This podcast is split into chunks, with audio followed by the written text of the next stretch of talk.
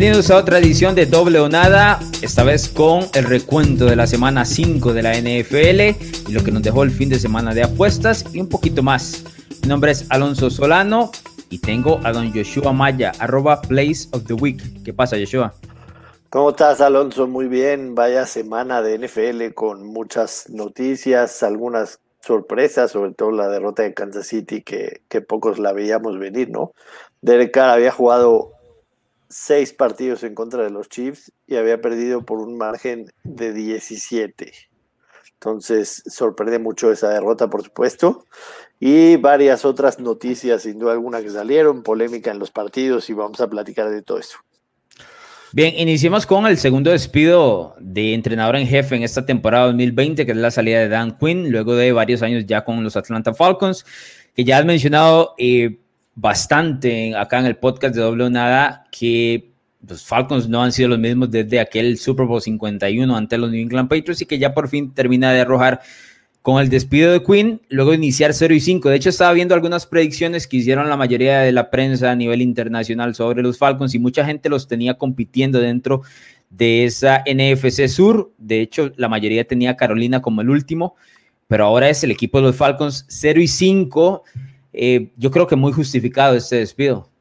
Sí, totalmente. leí una declaración que hizo el dueño Arthur Blanca a la gente, a la gente de prensa de, los Falcons, y les dijo, eh, tanto Dan Quinn como Dimitrov, que es el general manager, estuvieron de acuerdo que esta temporada estaban eh, ahora sí que con el objetivo de calificar a playoffs. De no calificar a playoffs se iban a ir y al tener marca de, de 0-5, prácticamente los playoffs es, es este, un, tema complicado, entonces mejor tomar la decisión desde ahora. Eh, yo creo que a Arthur Blank le costó muchísimo tomar la decisión, es decir, es una decisión que viene postergando por un par de años, me atrevería a decir, que el equipo de Atlanta, ya sea por lesiones, por mala estructura de su plantel, por mal cocheo, lo que sea, ha dado resultados inesperados. Eh, las expectativas siempre han sido altas en un equipo que maneja a Matt Ryan como su mariscal de campo. y creo que es inevitable al saber que Matt Ryan es un muy buen mariscal de campo y que tan solo hace cuatro años atrás estaban a, las puertas del Super Bowl. Luego de que se viene esa avalancha de malos resultados, y creo que el pasar de las semanas era nada más postergar lo que era inevitable. Sí, totalmente. La verdad es que no, desde aquel Super Bowl estos Falcons no se les veía nada. La temporada pasada me parece que cierran con marca de 7-1 para, para quedar eh, algo así 8-8, 9-7, no recuerdo bien, pero eh, es una realidad que desde ese Super Bowl este equipo no volvió a ser el mismo. Perdió la confianza en sí mismo, perdió las ganas de jugar, los partidos normalmente estaban abajo o, o estaban ganando y los perdían no veías un equipo bien entrenado, pese a que tienen talento, la realidad es que tienen talento. Matt Ryan puede ser top 10 para muchos en, coreback.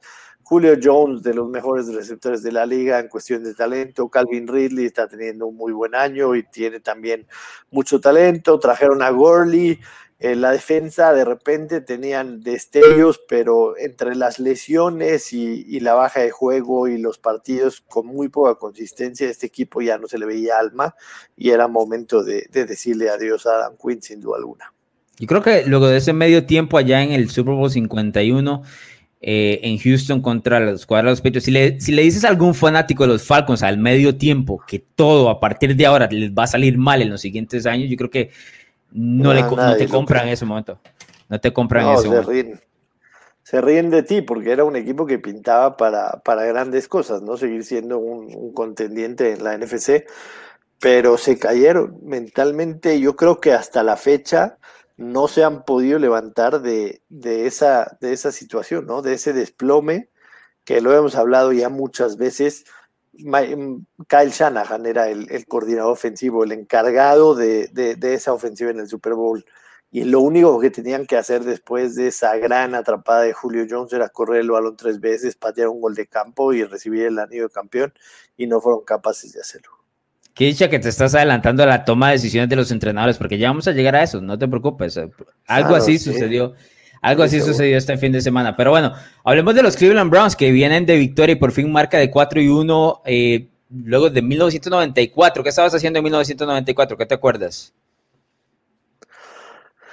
Este, poco, la verdad, poco. Yo estaba en, un, en la edad de la punzada, como le decimos aquí. Lo que solamente me gustaba ver a las chicas más que la NFL, entonces me acuerdo poco en 1994, pero en ese 1994 Bill Belichick era el, el, el head coach de esos Browns y el coordinador defensivo era Nick Saban.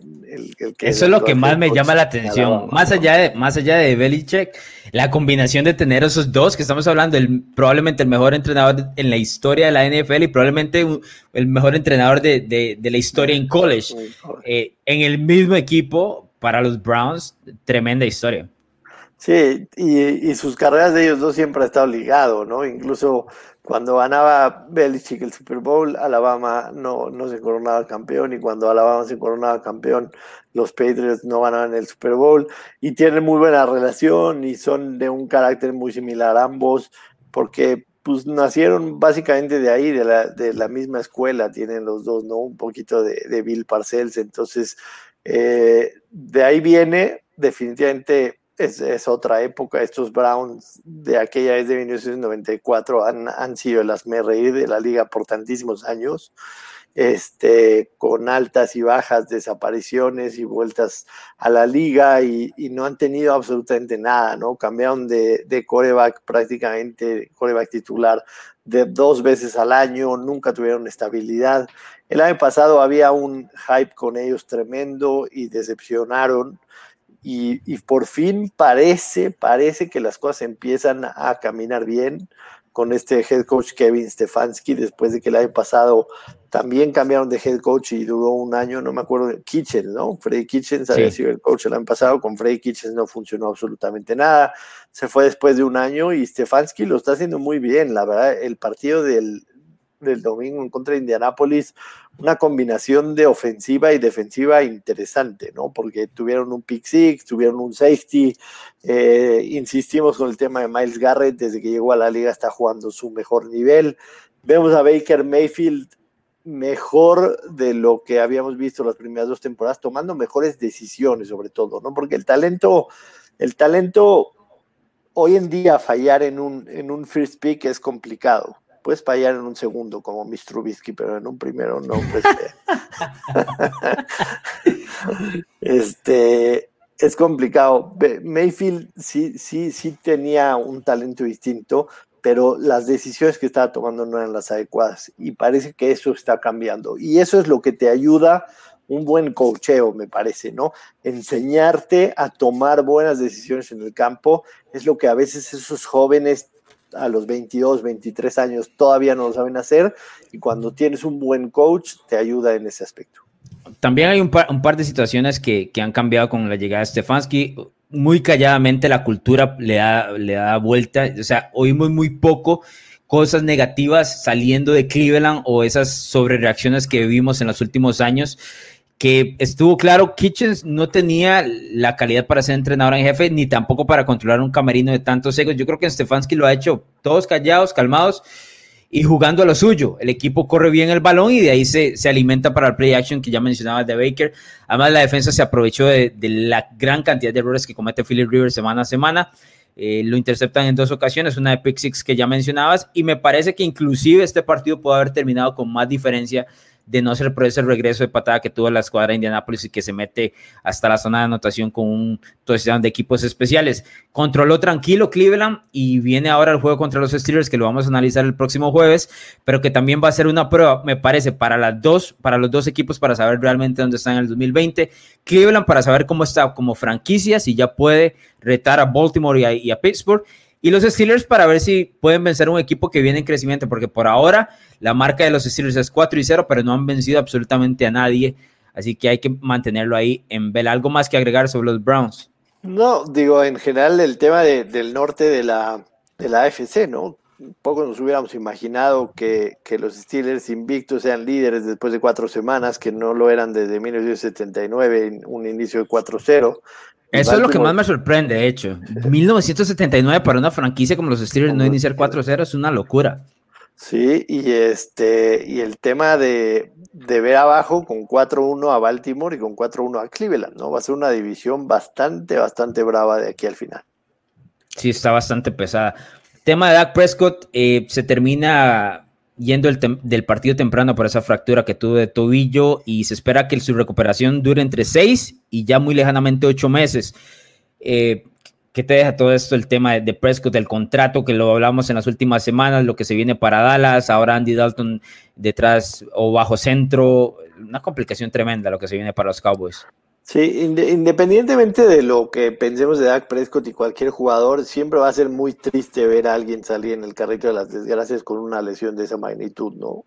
Eh, la verdad es que, digo, yo no, no, no soy muy afín a, Dak Prescott, eh, creo que tiene cosas buenas, cosas malas, no lo veo como un coreback que algún día va a llegar a los Cowboys, va a llevar a los Cowboys al Super Bowl, pero sí fue demasiado triste esa imagen en el campo, ver cómo le estaba colgando el tobillo. Y, este, y, y, sin duda alguna Dallas pierde mucho. Yo escribí en mi columna de récord que se acabó. Se acabó evidentemente la temporada de Prescott, ¿no? No va a regresar este año.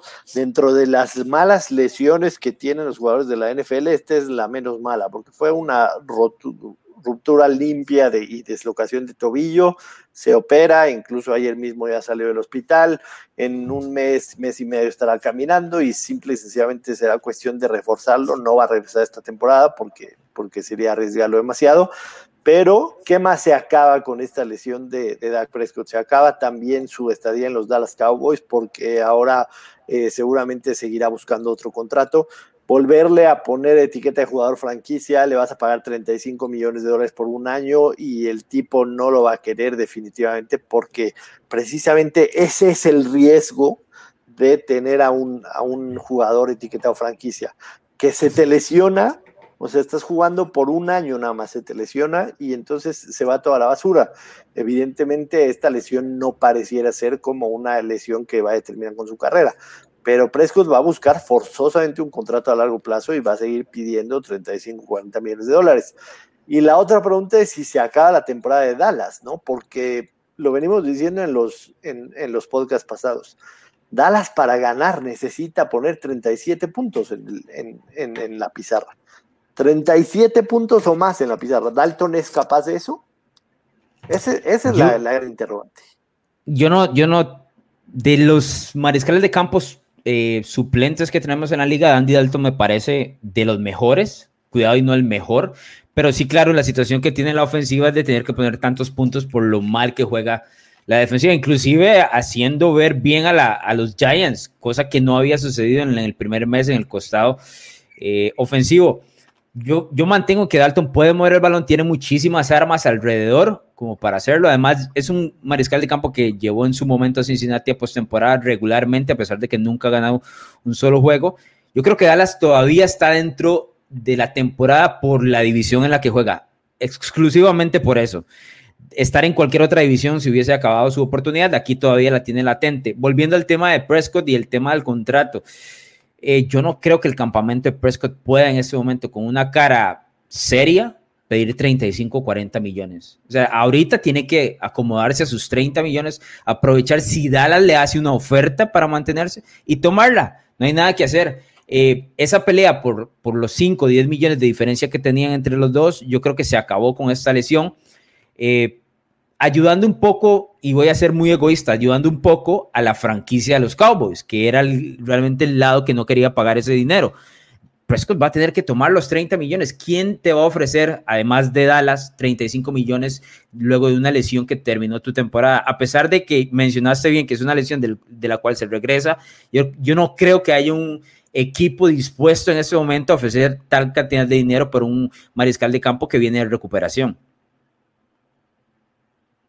Sí, muchas interrogantes. La verdad, el tema de la lesión de Prescott viene a complicar absolutamente todo. Una pena que le haya pasado en, este año en el que tuvo que pasar por todo eso, ¿no?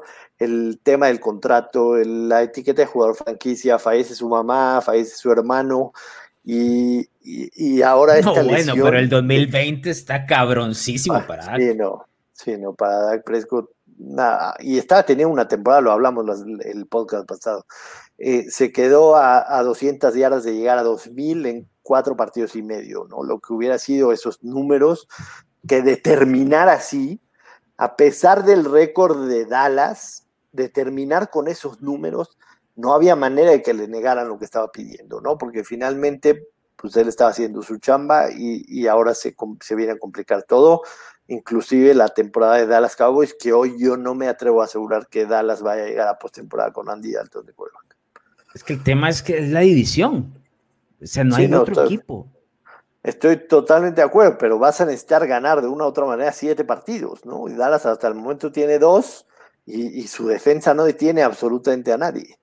Y, Filadelfia en los dos últimos se ha visto ligeramente mejor, ¿no? Fue a ganarle a San Francisco y, y mal que bien, le dio un poquito de batalla a Pittsburgh. No, no, sí, sí, sí le dio batalla. De hecho, con los Steelers el problema es que cualquier equipo se te mete ahí atrás. Por eso es que están las dudas de que si realmente es un equipo de 4-0 es legítimo. Exactamente. Siempre, siempre termina. Quiero revisar a ver si me da tiempo, pero no, no lo veo por acá. Quería ver si están las líneas de apuestas de la división de los Cowboys para ver cuál es el que está en este momento favorito. Las buscamos y las damos el jueves, si te parece. Va, porque sí, sí me llama la atención saber quién, quién es el que está liderando, por lo menos la opinión de, de los Sportbooks en, en este momento. Entremos al duelo del domingo por la noche. Este me parece a mí, junto con. Ah, bueno, no hablamos de Kansas City, es que me brinqué a los, a los Vegas Raiders y los Kansas City. Hablemos antes de los, de los Chiefs y los Raiders. Una sorpresa que ya mencionábamos, nunca había ganado el equipo de los Raiders sobre Patrick Mahomes. De hecho, en el podcast anterior dijimos que una de las declaraciones de Eric Carr era, para poder hacer esto, eh, un duelo parejo tenemos que ganar aunque sea uno, o por lo menos una rivalidad tenemos que ganar aunque sea uno. Y ahí está el primero. De hecho, de visitante lo hicieron bastante bien. La ofensiva de los Raiders se mostró completamente distinta. ¿Qué te dejó este partido? Sí, aquí estamos viendo un efecto interesante, ¿no? Y es el que claramente te das cuenta quién es el equipo candidato y que luce como el rival a vencer en los próximos años y te refuerzas y formas tu equipo y tu forma de juego para vencerlos, ¿no? Porque finalmente los Raiders tienen a Kansas City en la división por lo menos dos veces al año, ¿no? Y si quieres pensar en un Super Bowl o unos playoffs, podrías encontrártelo una tercera vez. Entonces, este equipo de de los Raiders se empieza a formar para poder vencer a Kansas City. ¿Cómo le haces daño a Kansas City? Teniendo una presión con pocos, o sea, no, no, no, no, no yendo a blitzear a Mahomes en cada jugada con siete, no. No, con cuatro. Encontrar la manera de con cuatro presionar a Mahomes, tirarle siete, siete atrás para agarrar a cada uno de sus armas que tiene, incluso ponerles doble cobertura, y contra su, su, defensa, hacer lo que hizo Derek Carr con Henry Rocks, ¿no? Encontrar abiertos, tuvo cuatro o cinco jugadas de más de 40 yardas y aprovecharlas, ¿no? Henry Rocks, tú le das un pase y lo pones a correr uno contra uno y no lo van a alcanzar jamás. Entonces, este equipo de los Raiders empieza a formar y empieza a jugar de acuerdo a la necesidad que tienen para ganarle a Kansas City y lo hicieron y, le salió el plan de juego perfectamente. Por supuesto que es una sorpresa, ¿no? Nadie lo, imaginábamos. Los Chiefs estaban favoritos por 11 puntos, pero sinceramente, si los Raiders pueden hacer un plan de juego bien adecuado, sí te dice muchas cosas. Además, le dice a la liga cómo puedes vencer a los Chiefs, ¿no? seguramente los siguientes rivales de los Chiefs verán el video de los Raiders, qué hicieron los Raiders para poder ganarle a Kansas City y de ahí tratar de aprender. Eso, esta es una liga, se, dice y se por todos, de copy-paste, ¿no? ¿Qué hiciste tú? Y lo trato de, de, hacer con mis posibilidades y con de acuerdo al roster que tengo. Sí, el tema con eso es que no todo el mundo tiene la calidad de juego que tienen los Raiders en cuanto a jugadores y específicamente en velocidad, estoy hablando para poder abrir el campo llevarlo lo más lejos posible. Los pases completos que mencionabas de más de 40 yardas de Carr fueron 4, de 42, 46, 59 y 72. Estamos hablando de que entrando a este partido, Derek Carr por los últimos tres años se le conocía como check down car. Es decir, 10 yardas, 5 yardas y ahí nomás. Eh, el drafteo de, de en este caso John Gruden, ha sido para implementar la velocidad, abrir el campo y darle la oportunidad a su mariscal de campo de ir lejos. A mí nunca me ha parecido que Eric Carr tenga una mala, un mal pase de balón largo. Pasa que, que la ofensiva no lo utilizaba de esa manera. Me explico. Nunca se había abierto tanto el campo para una ofensiva de los Raiders a mí lo que me llama la atención y la curiosidad que tengo específicamente sobre este juego es la agresividad que tuvo el equipo de Las Vegas para ir.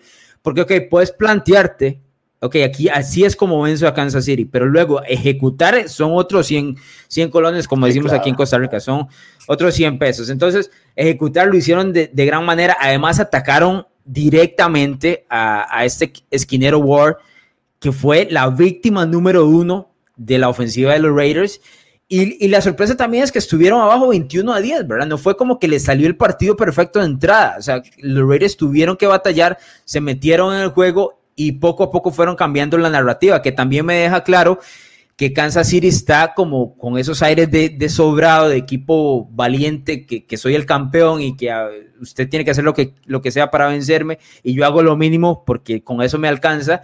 Y eso, ojo con eso, porque eso es peligroso. Eso es peligroso. Ya, ya, van dos semanas que lo, que lo vemos, ¿no? Y lo puntualizamos. O sea, todavía siguen creyendo que en el momento en que quieran apretar el acelerador van a llegar primero a la meta y, ya vimos que, que, no les funcionó. La semana pasada con Patriotas sufrieron mucho y demás contra dos corebacks que, que definitivamente no tienen para hacer. Sí, sí es un momento de decir, ¿saben qué? Este, la NFL no, no, no, no se gana con, con ahora sí el puro nombre de, de Mahomes y Kelsey y esta gran ofensiva.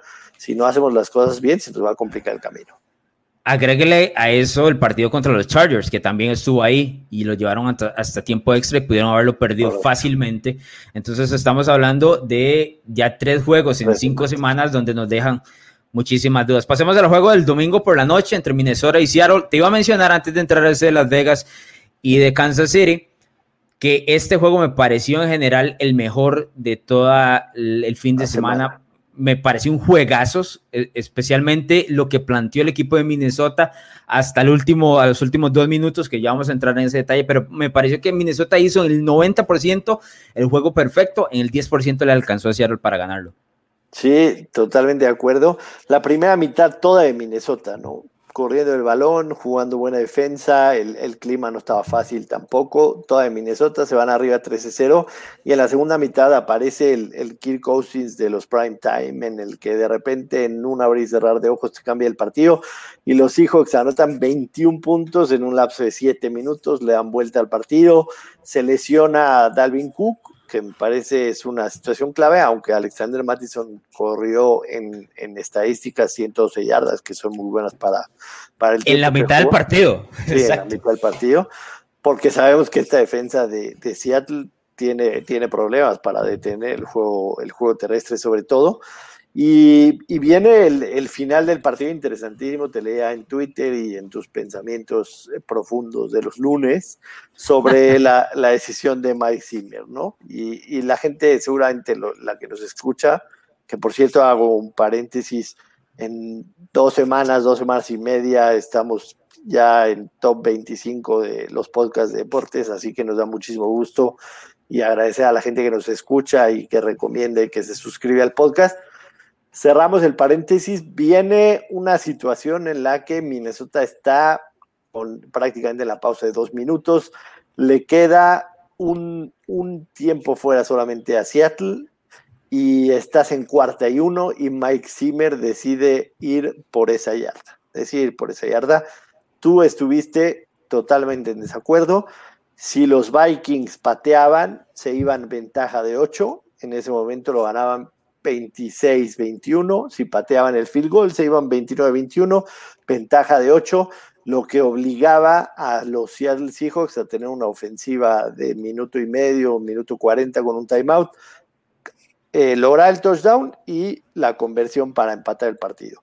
Yo quiero primero escuchar tu, tu opinión al respecto. ¿Por qué crees que Mike Zimmer se equivocó? Pero básicamente ya dijiste todo lo que yo necesito decir. Dilo, pero, no, voy a, ser, voy a ser muy honesto con el tema. Yo no tengo ningún problema con lo que los equipos, entrenadores en jefe en general sean agresivos en su play calling, como lo intentó hacer Mike Zimmer. Entiendo lo que él estaba tratando de lograr. Logras esa yarda, ganas el partido. El tema es que no tenés garantizado lograr esa yarda. Y si no la logras, dejas abierta la puerta, como sucedió, para que Seattle llegue y te venza en el partido en un solo drive. Además, quiero apuntar algo. Dijiste que me leías en Twitter quiero ser muy claro en esto. Yo mandé el tweet del field goal antes de que el equipo de Minnesota tomara la decisión. Es decir, aquí no me estoy acomodando el resultado que claramente le termina saliendo en contra del equipo de los Vikings, sino lo estoy mandando antes. ¿Por qué? Porque la razón es muy sencilla. Te voy a poner un ejemplo. Te voy a dar dos opciones. ¿Te acuerdas ese, ese antes los game shows que hacían en televisión y decían, aquí en la puerta número uno tenés esto y el premio, papá, papá. La puerta número dos tenés el premio, papá, papá. En la puerta número uno te vas a ganar un millón de dólares. Sin embargo, en esa puerta número uno tenés que poner la mano derecha en una mesa y yo voy a tener una hacha y si quitas la mano y no te corto el brazo, te ganas ese millón de dólares. ¿Estamos de acuerdo hasta ahí? Correcto. Puerta número dos, te puedes ganar el mismo millón de dólares, puedes no ganarlo, pero no vas a perder la mano. ¿Cuál de las dos vas a tomar? Eh, eh, el, tema es que... Solo, solo dime cuál de las dos vas a tomar. No, es que aquí. ¿Puerta 1 o puerta 2? Es que las circunstancias, las circunstancias cambian. Las circunstancias cambian. No es lo mismo. Voy, no, he terminado. Puedo terminar el punto nada más. Ahora, pateas el field goal que está en la yarda 5, quiero ser muy claro. Lo cual significa un, un field goal de 23 yardas.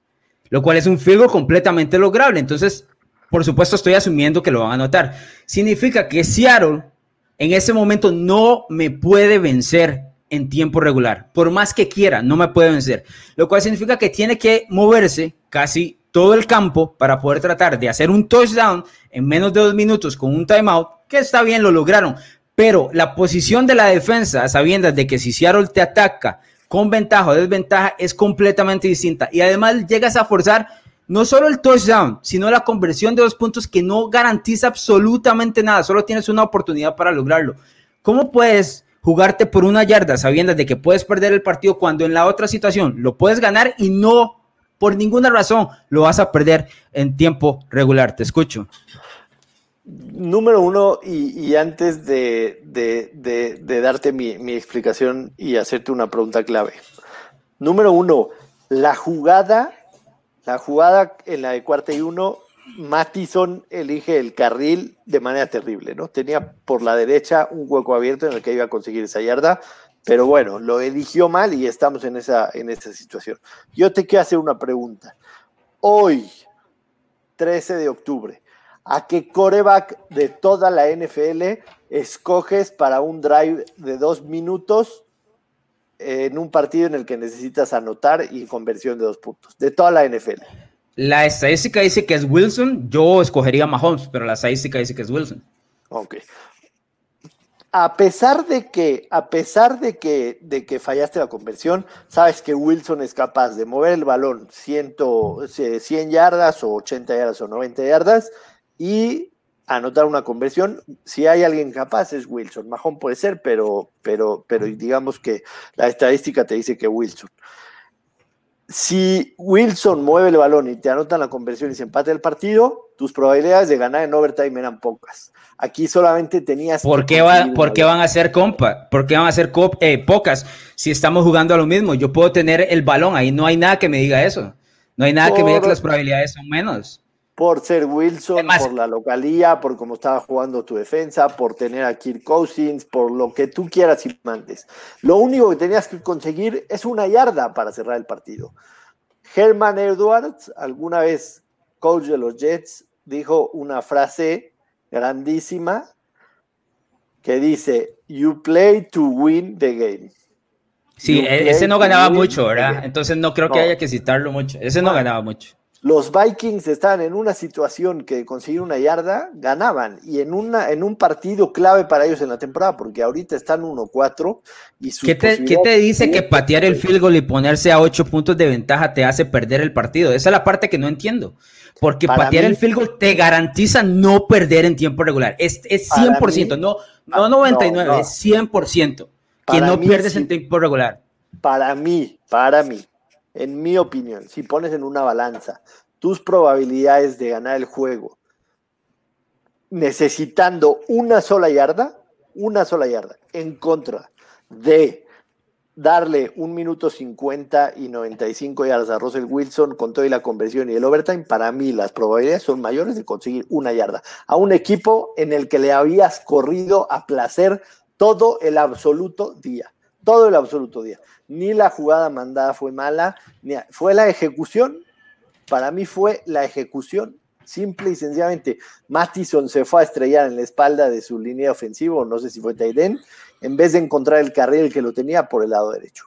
Para mí fue una cuestión de ejecución, nada más. Si le habías corrido toda, absolutamente toda la tarde, le corrieron 201 yardas, Alonso, 201 yardas. Necesitabas una más. Te, voy A, dar un ejemplo porque eso no.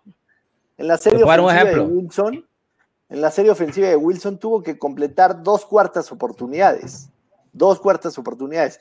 La jugada de la lateral en la que Metcalf consigue un avance grandísimo en cuarta y diez, eh, eh, el, el esquinero estaba perdido. También tienes que saber tus capacidades. Minnesota defensivamente no iba a poder detener ese drive. Bien, te voy a dar un ejemplo. Eh, me dices que es una yarda, ¿de acuerdo? Por supuesto, Seattle entiende que es una yarda, lo tiene claro. Es esa yarda, morir o estar vivo, una de dos. En el Super Bowl, déjenme recordarme el número, 52, Filadelfia, New England. Tom Brady le puso 500 yardas a esa defensiva de Filadelfia. Le puso tres touchdowns encima y hay video de NFL Films con los defensivos de Filadelfia en el lado diciendo no podemos detener al tipo. ¿Usted cree que en el último drive de Tom Brady, Filadelfia estaba pensando que le habían puesto 500 yardas encima? Necesitaban detenerlo una vez, una vez. Entonces, eso de que te estoy corriendo por 200 yardas o, me lanzó 500 yardas en el Super Bowl no significa nada cuando estoy jugando al momento. Ese es el, esa es la jugada que vale. Y eso es lo que estaba pensando la defensiva de Seattle. Necesito detenerlo en una yarda y estoy vivo. Ese field goal te garantiza no perder, te garantiza ganar por más y te pone en una situación de absoluta win-win. No hay, no hay quite. O sea, para perder tienes que ir a tiempo extra. ¿Cómo? Oblígalo, oblígalo a que te gane. Oblígalo a que te gane en tiempo extra. ¿Por qué lo vas a obligar a que te gane en tiempo regular como terminó sucediendo? O sea, para mí, más allá de, la ejecución, de la llamada de la jugada, porque tiene que haber 50 jugadas en ese playbook de Minnesota para una yarda, la toma de decisión de ir por el gol de campo o no es lo que termina eh, matando al equipo de los Vikings. No vamos a acordar, estamos claros en eso, pero el resultado me da la razón. Estoy, entiendo tu punto. Para mí, las probabilidades de ganar corriendo una sola yarda eran mayores a darle la bola a Wilson, que te empate, que te convierta la conversión y que te gane. Yo no, la parte que no entiendo de esa, de esa, de ese camino, de ese pensamiento que tienes, es por qué inmediatamente dices que en tiempo extra gana Seattle. No entiendo esa parte. El partido estaba, eh, era una moneda del aire a ese punto. No, si, si yo fuera un, un caper de, de, Las Vegas, que te pongo, para mí en el momento que se van a overtime, es favorito por mucho Seattle. No iría por mucho. Entiendo lo del tema de la localidad, pero Minnesota estaba dentro del juego. Además, venía jugando bastante bien. Igual no vamos a, no vamos a concordar y eso está bueno. Pero bueno, cada quien. De hecho, de hecho, sí tengo que mencionar que hemos estado muy de acuerdo en el inicio del podcast y eso nunca sucede. Eso nunca sucede. Entonces, ya esto es, esto es como más normal. Más normal. sí, lo otro era preocupante, de hecho. Par, de minutos. Tienes par de minutos para hablar de Herbert, nada más. Dime qué piensas, porque creo que leí en Twitter que le, le debes una disculpa. Sí, yo sinceramente yo seguí la carrera de Herbert en, los dos años y fracción que estuve en Oregon.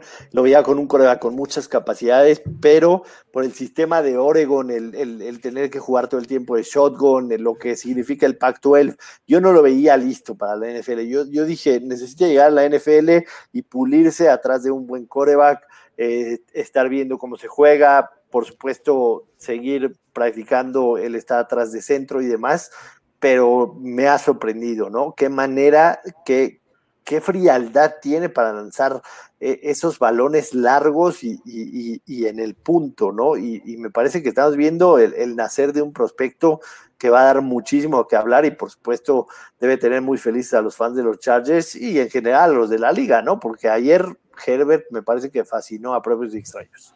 Lleva tres eh, touchdowns de más de 50 yardas y lo ha hecho en las últimas dos semanas. Ayer quemó bastante New Orleans. Me parece que el equipo de Chargers en, en, los juegos contra Kansas City, Tampa Bay y New Orleans debió salir con la victoria, pero está claro que por lo menos ahorita no sabe cerrar juegos. Creo que eso con el tiempo lo va, lo va a aprender. ¿Algo más, señor Maya? Nada más, lo, lo, de Nueva Orleans, ¿no? Creo que las temporadas pasadas creaba altísimas expectativas y llegando a la postemporada nos quedaba de ver a todos y ahorita ni siquiera grandes expectativas. Yo a este equipo de Nuevo Orleans lo veo con mucha dificultad entrando a playoffs si es que llega. Sí, estoy completamente de acuerdo. Ahora sí nos vamos, nos vemos otra vez el jueves. Nos vemos el jueves. Así es, recuerde darle eh, seguir al, podcast para que esté siempre por ahí pendiente de los episodios que sacamos martes y jueves, martes con lo que pasa el fin de semana y jueves con lo que viene de la siguiente semana de la NFL. A don Joshua Mayo usted lo puede seguir como arroba Place of the Week y a mí como arroba Don de Alonso. Nos escuchamos el próximo jueves.